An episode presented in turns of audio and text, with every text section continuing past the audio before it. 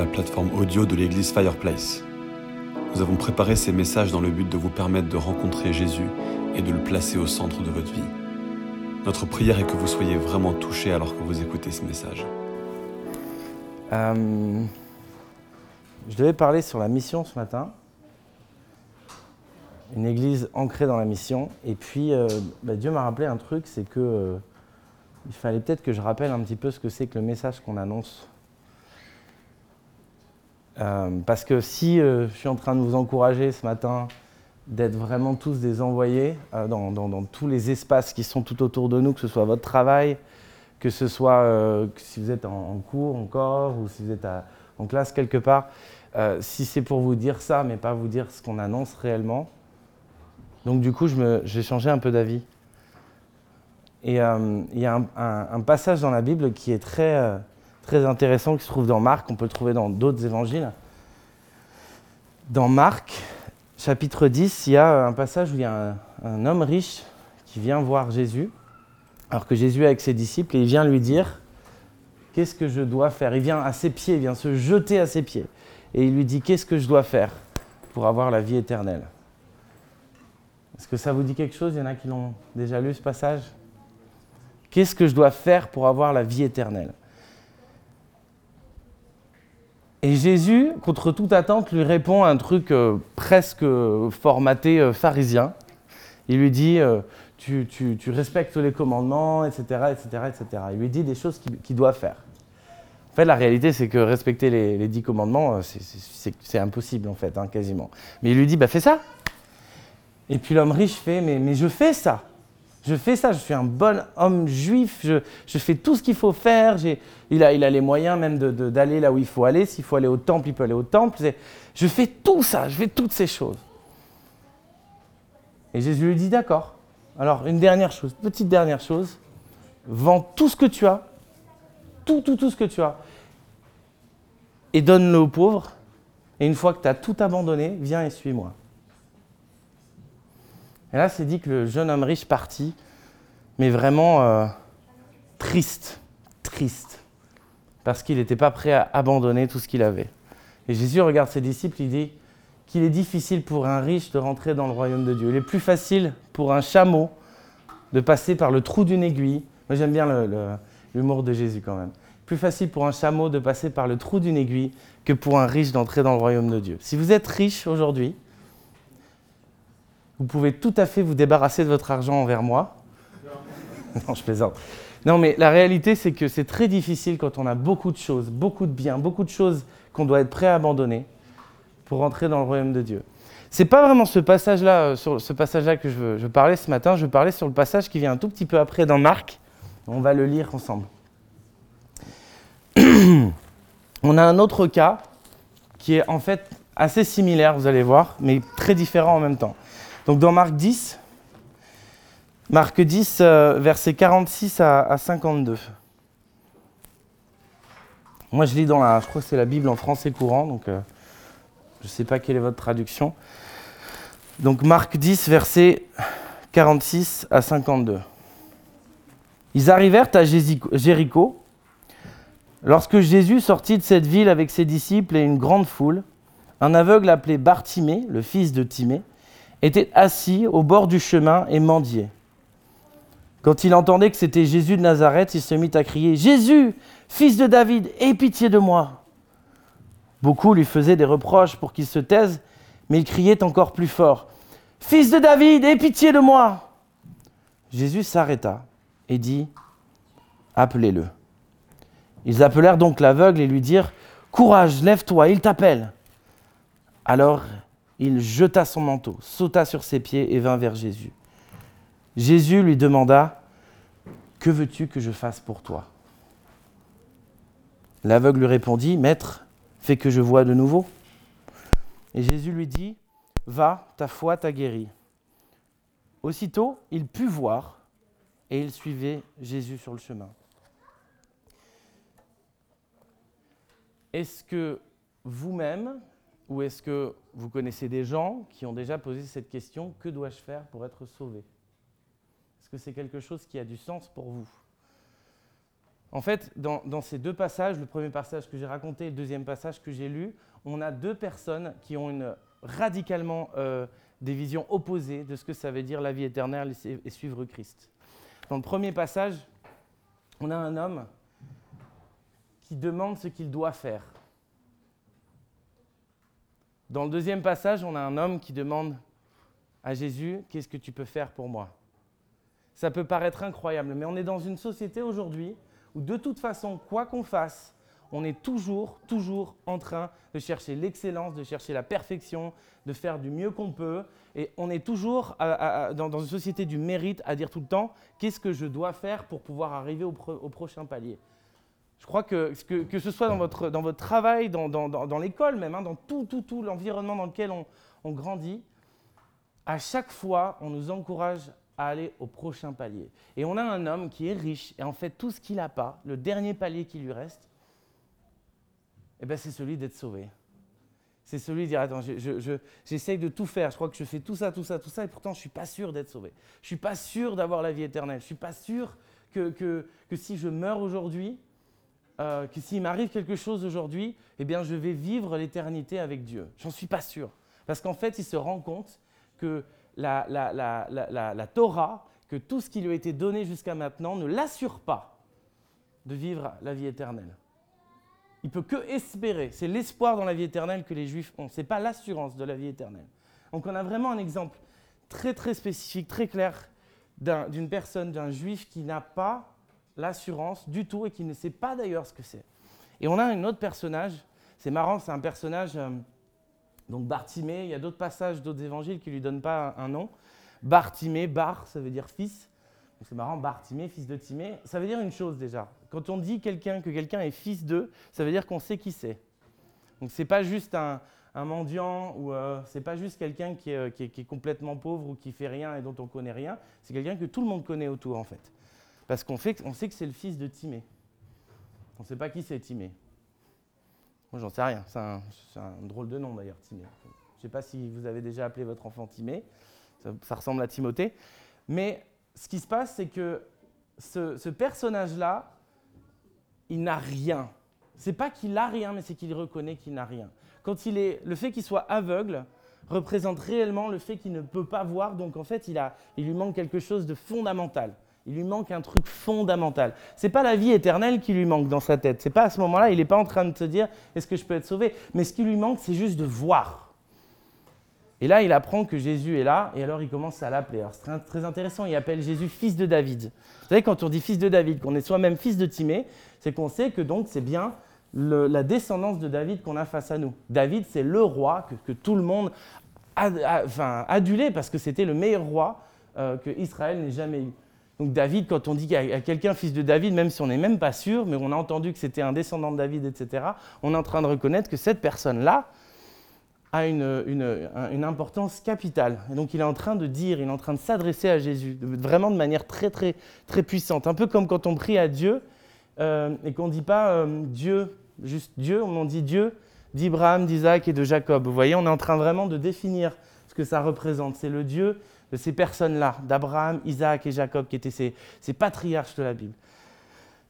Là, il est en train de s'adresser à Jésus vraiment par qui il est. Jésus, fils de David, aie pitié de moi. Alors les gens, ils sont en train vraiment de dire, mais mais mais faut pas s'en occuper, c'est juste un gars, on l'entend tous les jours, le fils de Timée, vous comprenez.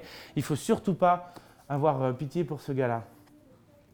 Et puis Jésus, lui, il, a, il le voit, il, voit qu'il y a quelqu'un qui l'appelle. Jésus, ben, il dit, amenez-le-moi. Alors c'est marrant, j'aime bien cette idée que le, ton, change. C'est à partir du moment où Jésus dit amenez-le moi, tout le monde dit allez, viens, il veut te voir, allez, c'est bon. Et donc c'est vraiment sympa parce qu'il y a cette, partie où du coup ils amènent cet aveugle à, Jésus. J'aime bien moi m'imaginer un petit peu comment ça fait. Vous voyez, ça y est, l'atmosphère est détendue, il n'a plus besoin d'appeler, et tout. Il arrive devant Jésus. Et je crois un des trucs qui me fait le plus halluciner, le plus halluciner dans cette histoire, c'est qu'il faut imaginer Bartimée qui arrive vers Jésus. Ah, c'est toi, voilà. Et Jésus lui demande, qu'est-ce que tu veux que je fasse pour toi? Est-ce que vous imaginez un tout petit peu la, cocasserie de, la situation? Est-ce que vous avez, Enfin, imaginons que vous puissiez faire quelque chose pour quelqu'un, que cette personne arrive, mais euh, clairement dans un état où vous pourriez lui faire, et vous avez simplement à faire OK. Bon, j'ai vu, j'ai compris, tu ne peux pas voir, donc je vais te, te guérir. Moi, je trouve ça génial que Jésus lui demande Qu'est-ce que je peux faire pour toi? Parce qu'il y a quelque chose de primordial dans l'évangile, c'est que Jésus nous demande, nous pose une question. Et nous, le, fait de suivre Jésus, c'est une réponse. Qu'est-ce que je peux faire pour toi? Et je pense qu'il n'est pas en train de poser cette question seulement à Bartimée, il est en train de poser cette question à chacun d'entre nous. Et il y a une énorme différence entre cet homme riche qui vient et qui dit Qu'est-ce que je peux faire pour moi? Et cet homme qui dit Jésus, qu'est-ce que tu peux faire pour moi? Parce qu'il comprend cette connexion, cette importance. Si je voulais vraiment parler de ce passage ce matin, c'est parce que euh, prêcher, euh, prêcher la croix, prêcher que Jésus est mort sur la croix, que trois jours après il est ressuscité, c'est, absolu, c'est génial, c'est la base, c'est ce, ce, en quoi on veut croire. Mais euh, quand on a peu de temps, quand on a peu de temps pour expliquer à une personne à quel point Jésus est bon, il est grand, il est puissant, il fait quelque chose pour nous, eh ben, revenir à cet essentiel-là, c'est de dire, c'est pas, l'évangile, c'est pas euh, ce que tu dois faire pour être sauvé. L'évangile, c'est qu'est-ce que Jésus peut faire pour toi. Je voulais vraiment insister sur ce point essentiel. L'évangile, c'est qu'est-ce que Jésus peut faire pour toi. C'est ce sont des gens qui, à un moment donné, doivent reconnaître, c'est une première forme d'humilité de dire, j'ai plus rien. Je n'ai plus rien. Je, me rends compte qu'en fait, je n'ai rien. Que je sois riche, que je sois pauvre, je n'ai rien. Je suis aveugle, je suis sourd, je ne peux pas marcher, je ne peux pas continuer dans cette vie. Aujourd'hui, je pense que il n'y a que Jésus qui peut faire quelque chose pour moi. C'est très très important de comprendre qu'en fait, la première étape que nous devons faire, que les gens doivent faire, c'est d'accepter cette, euh, chose euh, incroyable, c'est de dire, en fait, Jésus n'est pas venu pour me demander un service ou quelque chose, etc. Il est venu pour faire quelque chose pour moi. C'est très, très, très bizarre et très compliqué parce que notre mentalité aujourd'hui, je l'ai expliqué tout à l'heure, notre mentalité, c'est de dire c'est une société du mérite, donc je dois mériter ce que j'ai. Je dois mériter, je dois mériter, je dois mériter. La dernière fois que j'ai amené un message ici, je vous ai dit que la chose spirituelle la plus violente qu'on avait en France, c'est le déni de grâce. Je veux vraiment insister sur cette idée de déni de grâce parce que on, on a un déni de grâce fou, mais on a un besoin de grâce énorme. Tous les gens autour de vous, à partir du moment où vous leur faites comprendre qu'ils ont besoin de la grâce, qu'ils ne peuvent pas se sauver eux-mêmes, à partir de ce moment-là, ils se rendent compte à quel point c'est vrai. Ils se rendent compte à quel point ils ont besoin des autres. Je me souviens euh, avoir vu une, vidéo sur une femme qui, euh, qui a décidé de, de mourir à, je sais plus, 70 ans ou un truc comme ça. Elle a décidé, est-ce que vous avez déjà vu ça, une femme qui a décidé de se faire euthanasier en Suisse à 70 ans. Et, euh, elle, disait euh, qu'en fait, elle faisait ça, le, premier truc euh, pour, pour, lequel elle faisait ça, c'était parce que elle ne voulait pas être dépendante, dépendante des autres. Elle voulait être sûre qu'elle pourrait mourir quand elle serait encore en forme, etc. C'est incroyable de se dire, mais en fait, c'est l'aboutissement d'une idée vraiment profonde et puissante qu'on a dans notre pays de ne pas vouloir dépendre des autres, de ne pas vouloir dépendre de quelque chose. On veut tout faire par nous-mêmes. On ne veut pas que la grâce puisse avoir quoi que ce soit avec nous, on veut mériter ce qu'on a. Et le problème, c'est que quand on n'a plus rien, eh bien, on croit aussi qu'on mérite ce qu'on a. Et je pense que c'est très probable que Bartimée, ou d'autres personnes dans ce cas-là qui sont pauvres, qui sont aveugles, à des moments donnés, quand ils sont dans ce système, ils croient qu'ils méritent aussi ça. Et je voulais vraiment partager ce, passage ce matin parce que le message absolu que nous prêchons, c'est le message de la grâce totale en Jésus-Christ. C'est le message, ça veut dire que nous devons reconnaître et venir au pied de Jésus et dire Qu'est-ce que tu peux faire pour moi, Jésus? Et même, vous pouvez lui dire clairement, hein, quand c'est un truc spécifique, qu'est-ce que tu peux faire pour moi? Ce, message-là, il se renouvelle permanence dans notre vie, qu'on soit chrétien ou non. C'est un message où, euh, voilà, moi, moi je suis chrétien depuis des années et régulièrement je dois me mettre au pied du Seigneur parce que je me rends compte que je ne peux rien faire sans lui. Et c'est très dur, c'est une, une, situation d'humilité, c'est une situation parfois même humiliante de se dire, eh ben, il va falloir que j'accepte que je ne peux pas faire ça. Il va falloir que j'accepte que j'ai besoin de la grâce, que j'ai besoin des autres. Et comme je vous dis, c'est quelque chose en France qui est, très, fort. Je voulais vous, rappeler ça euh, avant de, de passer à la suite, ce qui se passe dans Acte 12.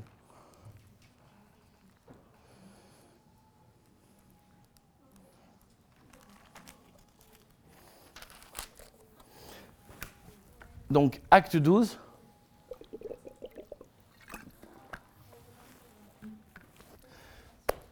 Avant de lire ce passage, j'aimerais euh, vous, euh, vous, partager euh, un petit truc qui m'est arrivé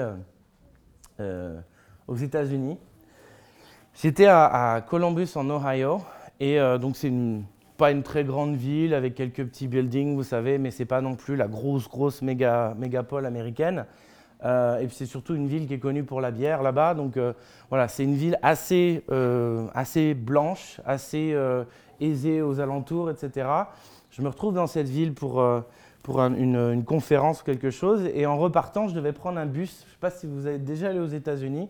Il y a un système, on a de plus en plus ça en France, où vous prenez des cars pour voyager pendant des heures et euh, ils sont pas très chers, mais alors vraiment c'est pas confortable, c'est une catastrophe. Et moi je me retrouve à attendre un bus qui doit me ramener à Pittsburgh, donc il y en a à peu près pour 4-5 heures de, bus. Et je me retrouve là, et là il m'annonce que euh, mon bus euh, est retardé de 5 heures. Alors vous savez, quand vous avez 5 heures de bus et quand on vous dit que votre bus est retardé de 5 heures, vous n'êtes pas content, vous ne faites pas la fête. Et donc je me retrouve là et je commence vraiment à être énervé, en colère, j'appelle même quelqu'un, je dis j'en ai marre. Enfin, vous savez, je, suis français, aux États-Unis, donc je continue à râler. Et je, je, râle comme ça, je m'énerve et tout. Et puis, à un moment, au bout d'une demi-heure, trois quarts d'heure, je me dis, de toute façon, j'ai encore plus de quatre heures devant moi. Autant que je profite de ça, je vais aller manger un morceau, je vais faire quelque chose. Et là, il y a un truc qui, me vient profondément, qui me dit, euh, Manu, tu, tu devrais en faire une opportunité. Je veux dire, qu'est-ce que c'est d'autre qu'une opportunité? Tu as 4 heures pour peut-être rencontrer quelqu'un qui va avoir besoin d'entendre le message de l'évangile. Et quand ça me frappe, ça me frappe, mais dans le genre, j'ai pas trop la foi non plus. Quoi. Je me dis, ouais, moi, ce que je vois surtout, c'est que mon, bus est en retard. Je suis pas en train de me dire, euh, le Seigneur a prévu quelque chose de ouf, machin. Donc moi, je me dis, ok, Seigneur, je prie vraiment à l'intérieur de moi et je me dis, ok, Seigneur, si j'ai cette occasion-là, si je peux le faire, alors fais-le. Et je suis disponible. Et je, vais être vraiment disponible pendant 4 heures, où, que j'aille, à ce que tu me mettes sur la route de quelqu'un. Et alors je vais euh, dans, la, dans, dans la rue, je, je, marche bien un ou deux kilomètres pour trouver un... Parce que j'étais dans un côté un peu cargo, machin, euh, il n'y avait pas, grand, pas beaucoup de restaurants. Et je me retrouve finalement dans un restaurant. Je fais... Alors, moi quand je suis dans cet état-là, je fais des sourires à tout le monde. et du coup, c'est un peu bizarre. Je pense que les gens me prennent pour un, un peu un débile, mais euh, je suis là... Non, ok. Et j'essaie de voir comment je peux faire un contact visuel, quelque chose. J'essaie d'être gentil avec la, serveuse ou le serveur, etc. Bon, et puis euh, au bout de deux heures, rien. Il se passe rien. Je me dis, bon, on va, bien voir. Et puis j'étais passé devant un, petit café qui s'appelait le, French Coffee Shop. Alors je me suis dit, bon, allez, on va aller là-bas prendre un café. C'était vide. je rentre dedans, il y avait même, même le gars qui était au café n'y était pas. Hein. donc euh, il n'y a personne. Je me dis, ah, c'est bien français ici. Et du coup, j'attends là, je m'assieds un petit peu. D'un coup, je vois le, gars qui revient. Alors, il n'était pas français, mais il avait vécu en France, donc il parlait un peu de français. Et puis, euh, donc, je, discute avec lui, mais c'est pas comme s'il y avait une ouverture spirituelle ou quoi que ce soit. Je prends mon café et je me retrouve donc tout seul sur cette table avec un café. Et là, très honnêtement, je me souviens même plus. maintenant, dans ma tête, j'ai dit, OK, dans une heure et demie, deux heures, j'ai mon bus. Je me souviens même plus de ce qui se passe. Et donc, je suis assis là avec mon café. Et puis tout à coup, il y a deux mecs qui rentrent dans le, dans le café. Il y a un, gars qui, euh, qui, est, euh, d'apparence plutôt asiatique et un autre gars, mais alors à Columbus, Ohio, je ne pensais pas trouver ça. Un mec avec un, genre un grand pantalon, euh, complètement chauve, avec tatoué Batman ici, et deux, deux comment on appelle ça, deux larmes ici et trois larmes là tatouées, avec des tatouages partout. Et le mec, c'est le, le membre de gang absolu, quoi vraiment, hein, euh, c'est le gars, il est là comme ça et il avance comme ça. Vous savez, je sais pas, j'ai déjà vu, ne serait-ce que dans un film, vous voyez, où en prison, souvent ils sont comme ça, ils sont les latinos, tu vois. voilà, ça c'est un latino. Et donc du coup, je, me, pose, euh, euh, je suis toujours avec mon café, un petit peu genre comme ça. Et puis, un truc de fou, l'Asiatique est en train de lui payer une boisson, je ne comprends pas ce qui se passe.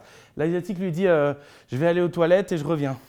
Il va aux toilettes, il reste plus que le, latino gang, membre de gang, et moi. Et le mec, je vous jure que c'est vrai, le mec il vient s'asseoir devant moi et il vient comme ça, sur la table. Il me regarde.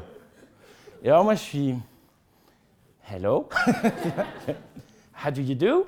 Et, euh, donc il, commence à me faire euh, My name is Ricardo. Comme ça, il me dit euh, voilà, je m'appelle Ricardo avec un accent un peu latino de Californie. Et puis alors, euh, je lui fais bah, salut, moi c'est Manu. Et en fait, c'est lui qui vient euh, commencer une discussion avec moi. Et en fait, au, fur et à mesure de la discussion, il commence à me dire des trucs de fou sur sa vie. L'Asiatique revient, paye le café du gars et dit bah écoute, euh, à plus. Et il se barre. Et du coup, j'ai plus que Ricardo en face de moi. Et Ricardo qui me raconte, qui me dit voilà, euh, je fais partie d'un gang très connu euh, à San Bernardino euh, en Californie, donc c'est à peu près enfin c'est dans la banlieue très très élargie de Los Angeles, San Bernardino. Donc on est à Columbus. Alors je sais pas, hein, vous avez la côte, la côte est ici, Columbus est par là, la côte ouest est là, San Bernardino est ici. Donc vous êtes à des milliers de kilomètres de, là. Hein. C'est comme si je, je, trouvais un Français à Moscou un peu. ouais, voilà, bref.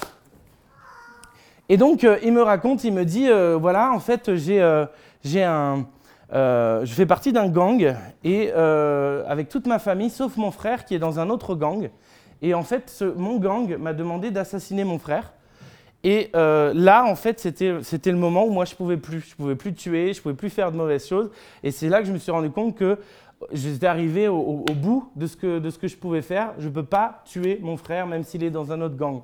Mais le problème, c'est que si je tuais pas mon frère, mon gang me tue.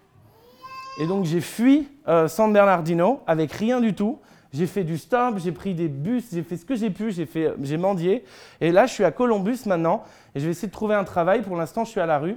Et, euh, et, il est là et il me dit ça avec des, des, sanglots un peu dans sa voix. Il dit J'ai plus rien, je sais plus quoi faire. Et moi, je suis là et je me dis, mais qu'est-ce qui se passe, quoi? Qu'est-ce que c'est que cette histoire? Et donc, en fait, bah, je décide de lui dire, écoute, je crois que, je crois que le Seigneur m'envoie, ou le Seigneur t'envoie vers moi, je ne sais pas trop comment ça va, mais je pense vraiment, je ne sais pas si tu connais Dieu, il a fait, oui, euh, j'ai grandi euh, dans une famille catholique, euh, et il commence à m'expliquer qu'une fois ou deux, on l'a même emmené dans une église évangélique, mais bon, ce n'est pas forcément son truc. Et donc là, pendant trois quarts d'heure, je vais lui annoncer l'évangile. Et au bout de ces trois quarts d'heure, je vois un, membre de gang, tatouage, Batman, machin, en pleurs devant moi, qui accepte Jésus dans sa vie. Et, et j'ai pas eu le temps de faire plus de choses que lui donner un peu d'argent, lui donner mon contact aux États-Unis, lui dire écoute, euh, voilà. J'ai pas eu plus de nouvelles de ce gars-là. La réalité, c'est que j'ai, repris mon bus et je suis parti. Mais je me suis dit, qu'est-ce qui se passe? Qu'est-ce qui se passe pour que euh, je me retrouve dans un contexte comme ça avec, un, avec, un, avec quelqu'un de San Bernardino à Columbus. Euh, qu'est-ce que tu es, que es en train de faire, Seigneur? Je vais vous raconter la fin de l'histoire plus tard. Euh, dans, dans acte, acte 12, acte 13, pardon, je vous ai acte 12, acte 13. Euh, on, va lire, on va lire juste ce passage, acte 13, versets 1 à 12. D'accord? Acte 13, verset 1 à 12. Donc euh, le contexte, c'est que euh, euh, il y a une église qui a été démarrée par Jérusalem à Antioche, donc c'est beaucoup plus, beaucoup plus au nord. C'est plus, on n'est plus en Israël. Et il y a une église qui commence vraiment à proliférer beaucoup, qui grandit, grandit, qui commence vraiment à avoir un peu copié cette, cette idée de l'église de Jérusalem. Et là, cette église d'Antioche, ils sont, ils sont réunis et ils sont dans la prière. Donc on va lire verset 1. Dans l'église d'Antioche, il y avait des prophètes et des enseignants, Barnabas, Siméon, surnommé le Noir, Lucius de Cyrène, Mannaen, compagnon d'enfance d'Hérode qui régnait sur la Galilée, et Saul. Un jour, pendant qu'ils célébraient le culte du Seigneur et qu'ils jeûnaient, le Saint-Esprit leur dit Mettez à part Barnabas et Saul pour l'œuvre à laquelle je les ai appelés. Alors, après avoir jeûné et prié, ils posèrent les mains sur eux et les laissèrent partir. Plus loin, Barnabas et Saul, ainsi envoyés en mission par le Saint-Esprit, se rendirent à Séleucie, d'où ils partirent en bateau pour l'île de Chypre. Quand ils furent arrivés à Salamine, ils se mirent à annoncer la parole de Dieu dans les synagogues juives. Ils avaient avec eux Jean-Marc pour les aider. Ils traversèrent toute l'île jusqu'à Paphos. Là, ils rencontrèrent un magicien appelé Bar Jésus, un juif qui se faisait passer pour un prophète. Il vivait auprès du gouverneur de l'île, Sergius Paulus, qui était un homme intelligent. Celui-ci fit appeler Barnabas et Saul car il désirait entendre la parole de Dieu. Mais le magicien Elimas, tel est son nom en grec, s'opposait à eux et cherchait à détourner de la foi le gouverneur. Alors Saul, appelé aussi Paul, rempli du Saint-Esprit, fixa son regard sur lui et dit Homme plein de ruse et de méchanceté, fils du diable, ennemi de tout ce qui est bien, ne cesseras-tu jamais de vouloir fausser les plans du Seigneur? Maintenant écoute, le Seigneur va te frapper, tu seras aveugle, et tu ne verras plus la lumière du soleil pendant un certain temps. Aussitôt, les yeux d'Elimas s'obscurcirent et il se trouva dans la nuit. Il se tournait de tous côtés, cherchant quelqu'un pour le conduire par la main. Quand le gouverneur vit ce qui était arrivé, il devint croyant. Il était vivement impressionné par l'enseignement du Seigneur. Alors là, euh, on est en train de voir quelque chose d'intéressant, c'est que c'est la première fois réellement qu'on a un envoi missionnaire qui a euh, pour but d'aller un peu partout. C'est la première fois, et c'est Paul et Barnabas. Quelque chose de très important à, souligner, c'est que Barnabas, euh, on en a déjà parlé à plusieurs reprises dans, dans ce passage, Barnabas, c'est l'apôtre, on va dire, c'est celui qui a failli faire partie des douze mais il n'a pas été euh, tiré au sort. Vous savez, au début des actes, on tire au sort, et euh, ce n'est pas sur Barnabas, c'est sur Matthias que ça tombe. Et donc Barnabas, euh, ben, je crois qu'il n'est pas rancunier. Barnabas, il a vendu un de ses champs, une fortune, pour pouvoir financer l'Église. C'est certainement grâce à ça d'ailleurs que Antioche a, pu être financé en partie. Et donc, il fait partie de cette Église aujourd'hui. Et Barnabas, il est appelé avec Paul. Il est vraiment, le Saint-Esprit envoie Paul et Barnabas pour cette première mission vraiment qui va, euh, qui va répandre comme ça l'Église euh, sur tout le pourtour méditerranéen. Et en fait, euh, ce qui est intéressant dans ce passage, c'est qu'on n'est pas en train de dire que le Saint-Esprit a dit à Paul et Barnabas d'aller à Chypre. Très important, ça dit bien. et ça dit bien, attendez, hein, ainsi envoyés en mission par le Saint-Esprit. Ils ont été envoyés en mission par le Saint-Esprit, mais le Saint-Esprit ne leur dit pas où aller. Ils sont envoyés en mission, mais le Saint-Esprit ne leur dit pas où aller. Ce n'est pas du tout clair qu'ils doivent aller à Chypre. Est-ce que vous savez donc pourquoi ils vont à Chypre? Ben, C'est un truc tout bête, mais justement, comme on sait que Barnabas, euh, on en a entendu parler un petit peu avant, on apprend en début des actes que Barnabas, il est Chypre, il vient de Chypre, il est chypriote. Il est Chypre. Il est chypriote, il vient de Chypre, donc sa famille est là-bas. C'est tout bête. C'est-à-dire qu'à partir d'un moment où on est envoyé et que le Saint-Esprit ne nous dit pas tout de suite où on doit aller, ben même pour même pour Paul et Barnabas, leur premier voyage n'était pas du tout clair. Donc, premier endroit où on peut aller, ben, on, va, à Chypre, puisque Barnabas euh, est chypriote. Et c'est une et c'est logique qu'en arrivant du coup à Chypre, ils sont restés dans la famille de, Barnabas. Là, ils sont vraiment dans un contexte où euh, ils vont aller tout de suite vers euh, les, synagogues, vers les juifs, vers les gens euh, qui peuvent connaître, et ils vont parler, ils vont prêcher l'évangile, et ça va commencer à faire du bruit. Ils vont, vivre des guérisons, ils des choses comme ça, jusqu'à ce qu'au bout de quelques mois, ça fasse un tel tollé sur toute l'île que le gouverneur lui-même veuille les rencontrer pour entendre ce qu'ils ont à dire. Et là, ils se rendent compte qu'il y a quelqu'un, il y a euh, quelqu'un qui fait barrage. Ils vont devoir combattre cette personne. Moi, ça me rappelle un peu, pour ceux qui ont vu Le Seigneur des Anneaux, le, langue de serpent. Je ne sais pas si vous avez vu langue de serpent, qui est un, personnage assez atroce et qui a vraiment le, roi euh, Théoden sous son, sous son, euh, sous son influence euh, forte. Et en fait, il, est, il y a Gandalf qui arrive et qui, qui fait face à langue de serpent, qui le, le il le tait complètement, et ensuite il peut arriver vers le roi Théoden et il peut délivrer le roi Théoden. Et ça, c'est un, passage vraiment intéressant parce que euh, ce que ça nous enseigne surtout, c'est les, différentes étapes en fait de la mission. C'est tout bête, mais la mission, ça veut dire quoi? Ça veut dire on va dans un endroit qui nous est familier pour commencer. Même Paul l'a fait. On va dans un endroit où on a des contacts. On ne part pas n'importe où. Paul, il va le faire beaucoup plus tard. Mais au départ, on va dans un endroit où on a des contacts. On va dans un endroit où on, est, où on connaît les gens, etc. Donc Chypre. Ensuite, deuxième chose, on va dans les endroits où on peut parler. Donc à l'époque, c'était des synagogues. On peut parler ou on peut avoir des discussions facilement. c'est facile de rentrer dans une synagogue et de, à l'époque, euh, vous pouviez rentrer dans une synagogue et enseigner à partir du moment où vous étiez juif. Aujourd'hui, qu'est-ce que ce serait ces synagogues? Moi, je pense que ça pourrait être éventuellement des églises catholiques, même si vous n'allez pas le faire devant tout le monde, mais euh, rencontrer des gens devant une église catholique. Ça peut être un bar, c'est très facile. Moi, j'ai fait ça pendant longtemps. Hein. un bar, vous vous mettez au comptoir et vous commencez à rentrer dans une discussion et très vite, euh, si vous aimez le Seigneur et que ça se voit, les gens vont commencer à poser des questions et toi t'es qui? Et vous allez dire ah, moi je suis ça mais je suis surtout chrétien et tac vous pouvez avoir des discussions et très souvent ils sont vraiment intéressés, ils sont un peu bourrés mais ils sont très intéressés c'est aller dans un endroit où vous pouvez avoir des discussions. C'est ça le missionnaire. C'est euh, je vais aller à un endroit. Ensuite, c'est aussi être capable de, bah, de, prier pour les malades, de prier, d'annoncer des choses euh, euh, miraculeuses, de faire des miracles. Et ça, ça produit quoi? Ça produit du foin. Ça fait du foin dans toute l'île. Hein, c'est l'expression, je ne sais pas du vrai foin. Hein. Ça fait du foin dans toute l'île, c'est-à-dire que tout le monde en parle. C'est un peu la même chose avec Jésus. À un moment donné, Paul et Barnabas et, Marc qui est avec eux, euh, ils sont connus. Pourquoi? Pas parce qu'ils ont, euh, pas parce qu'ils ont, euh, ils, sont incroyables, etc. Non, simplement parce qu'en fait, ils font les choses de l'Évangile. Et donc, et c'est ça que je trouve extraordinaire, c'est que plutôt que de faire ce que nous on fait aujourd'hui souvent quand on démarre une église quelque part, on va se présenter devant les autorités dès le début, ben eux ils attendent que les autorités les appellent. Ils attendent qu'il y ait tellement de foin autour de ce qu'ils sont en train de faire, de cette église qui est en train de se créer, ben qu'à un moment donné, les autorités veulent savoir. Et là, c'est hyper important, mais dans tous les endroits où on va, dans la mission, euh, on est toujours confronté à l'autorité euh, l'autorité matérielle, l'autorité normale, comme le maire ou quoi que ce soit aujourd'hui, et l'autorité spirituelle. Et ici, on nous montre bien, en première mission, premier truc, premier clash, on a les deux ensemble.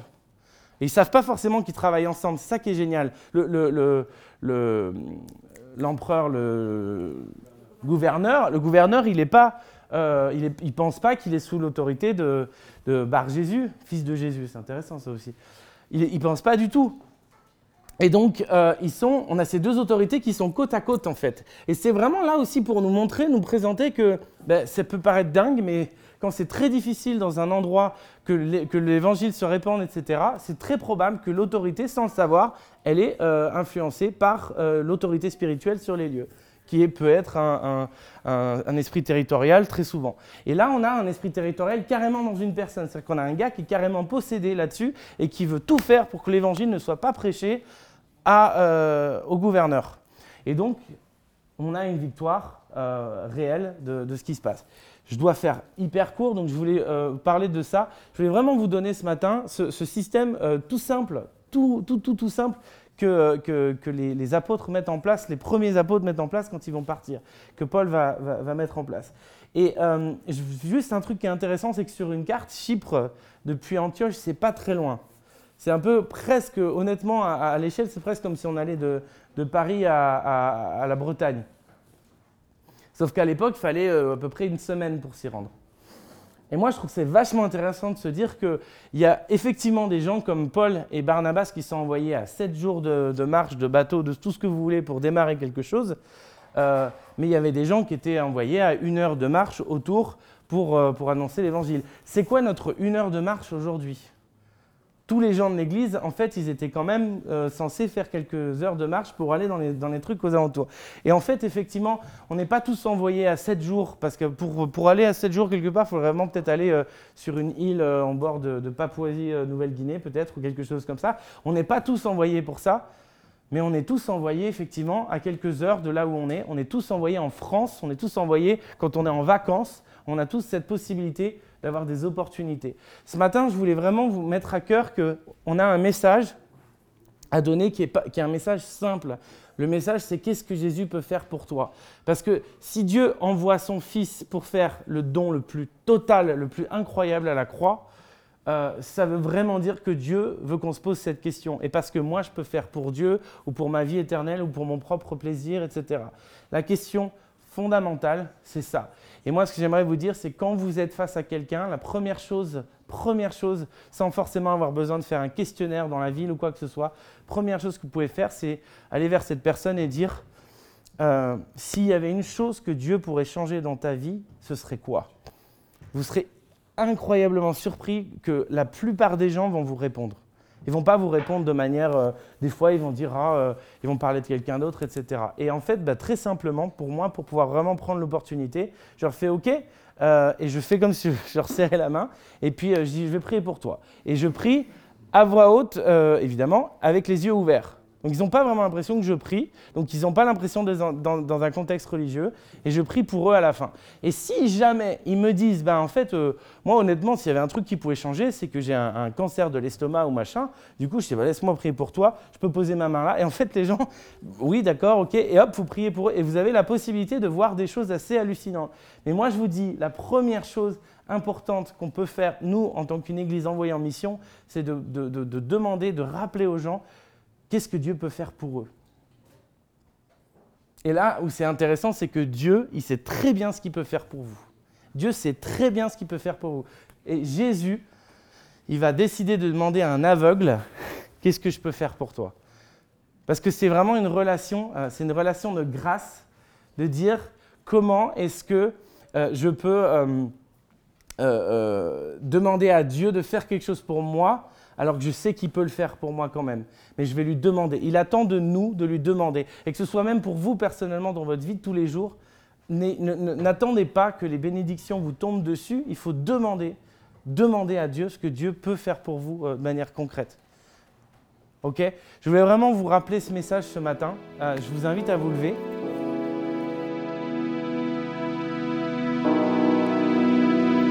Merci d'avoir écouté ce message enregistré à l'église Fireplace à Paris. Si vous souhaitez avoir plus d'informations sur nous et nos activités, rejoignez-nous les dimanches matins à 10h30 au 78 rue de Sèvres. Ou bien connectez-vous sur notre page Facebook ou sur notre site web églisefireplace.com.